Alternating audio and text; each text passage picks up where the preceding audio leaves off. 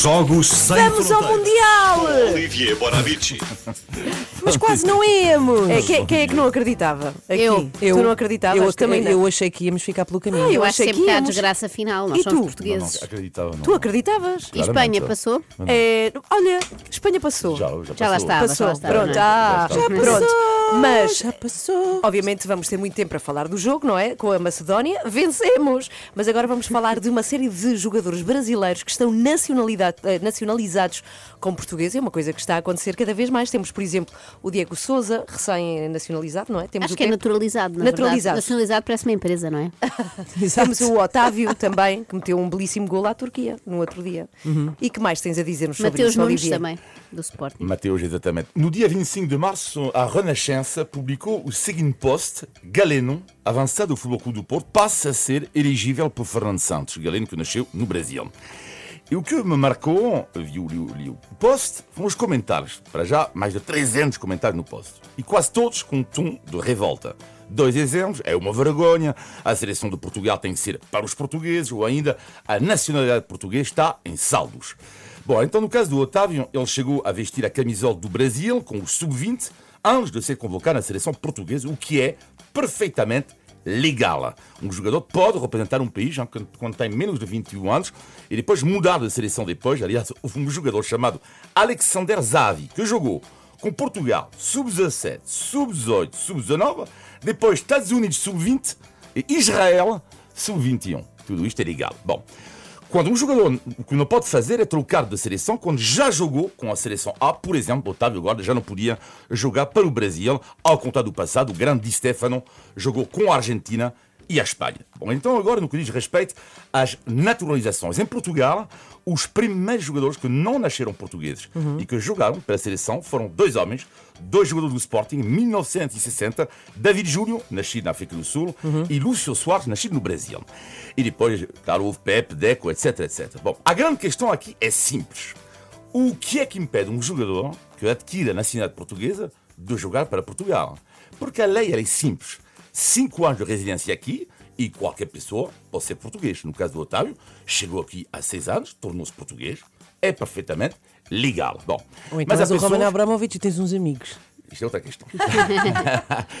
mas, há- mas já está, há pessoas que se revoltam. Então pergunto eu, mas quais soluções?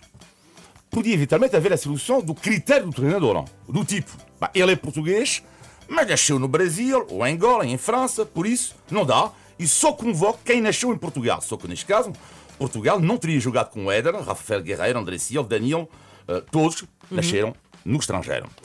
Outra hipótese, mudar a lei da nacionalidade eh, e adotar, por exemplo, o sistema italiano, porque não sei se sabem, mas só- só é italiano antes dos 18 anos quem nasce de pais italianos. Portanto, nascer na Em Itália não conta? dá Ah. a naturalidade italiana. é? Não, não dá, não dá. Ao contrário, por exemplo, de Portugal ou de França, Uhum. por exemplo. Bom, por isso, a solução não a vejo. Mas o debate, lá está, não existe apenas em Portugal. Na Itália também há os jogadores chamados os oriundi. Por exemplo, Jorginho, oriundi, ou seja, de origem, neste caso, brasileiro.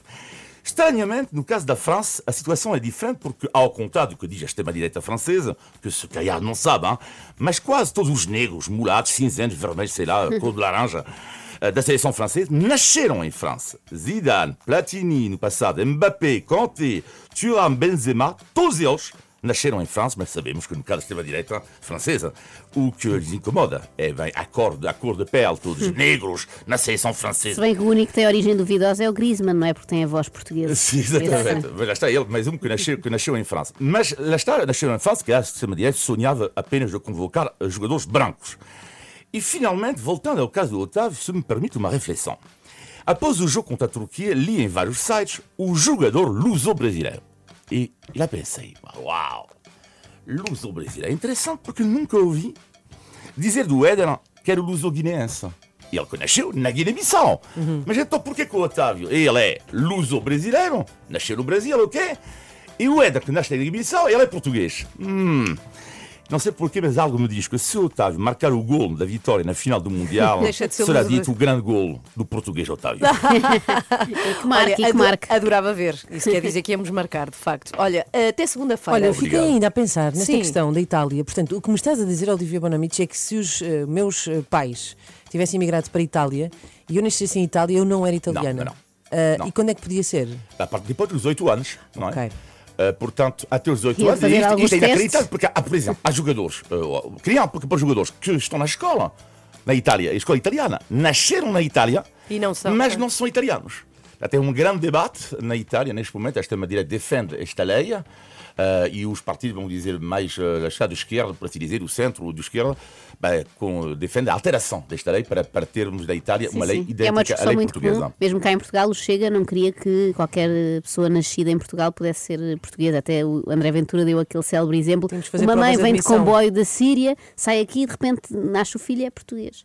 É estranho, não há comboios da Síria para aqui, mas tirando isso. Sim, o exemplo de facto não faz sentido. De segunda à quarta, Tu és sem espanhola, fronteiras. tu, então, afinal? Sou claro, luso espanhola. Mas Mas quando, nós chamamos-lhe só a espanhola. Sim, Sim, quando isso ela é fizer uma coisa fixe, a gente vai dizer, ah, portuguesa, mas ainda não sim, aconteceu. sim, claro, portanto sou sempre a espanhola. Muito queridas elas. 8 para as 8. Adeus, Olivier. Tchau, Boa obrigado. semana.